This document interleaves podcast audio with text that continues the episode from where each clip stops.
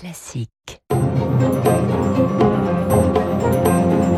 Radio Classique, l'édito politique avec le Figaro. Il est 8h13 sur l'antenne de Radio Classique, l'édito politique avec Guillaume Tabar. Bonjour Guillaume. Bonjour Renaud. Je ne suis pas dans le commentaire, mais dans l'action, répète Elisabeth Borne euh, dans Le Parisien. Cette interview signifie-t-elle qu'elle est désormais assurée de rester à Matignon? Euh, Écoutez, cette interview n'est pas une preuve, mais elle est un indice du maintien d'Elisabeth Borne.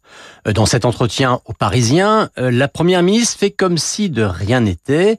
Elle assure remplir à la lettre la feuille de route que lui a confiée le président de la République. Je délivre, dit-elle, hein, avec ce verbe devenu à la mode, euh, pour dire que les résultats sont là. Euh, et de fait, hein, des lois de programmation pour la police, l'armée et maintenant la justice, euh, jusqu'à la réforme de l'assurance chômage, oui, des choses ont avancé, malgré la longue guerre de tranchées sur les retraites et malgré l'absence de majorité absolue à l'Assemblée. Alors, Elisabeth Borne, dans cette interview, refuse de commenter les rumeurs de remaniement, mais clairement, on la sent prête et désireuse euh, de continuer. Voilà, interview réalisée euh, ce week-end hein, pour le Parisien. Qu'elle soit prête à continuer est une chose, mais Emmanuel Macron, lui, a-t-il envie de continuer avec elle? Euh, je vous disais hein, que cette interview au Parisien était un indice de son maintien. Et il faut savoir que son principe, hein, le principe de cette interview, a été validé par l'Élysée.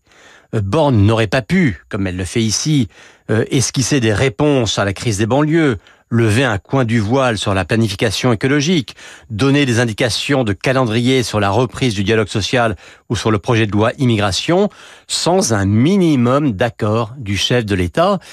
Et on peut imaginer qu'il ne la laisserait pas s'avancer autant pour la renvoyer quelques jours plus tard. Donc oui, un indice de son maintien, mais pas non plus une garantie à 100%.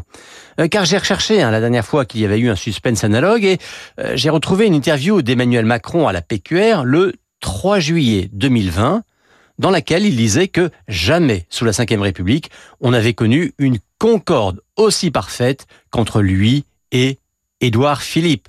Eh bien le 4 juillet, le lendemain, il remplaçait Philippe par Jean Castex. À défaut de, changement de Premier ministre, Guillaume, le remaniement tant évoqué depuis des jours et des jours va-t-il avoir lieu?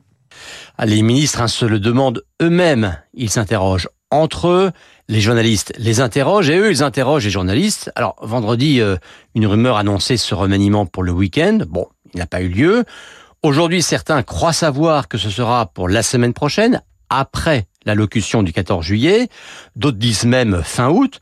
Bon, il n'est pas sûr que ce feuilleton passionne les Français, mais ce qui est certain, euh, c'est qu'après le choc des violences urbaines, il y a un besoin d'explication de la part du président lui-même.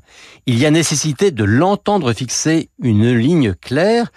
Donc vous voyez, peu importe l'identité des ministres, les Français attendent de Macron qu'il tire les enseignements de cette séquence avant de procéder au remaniement.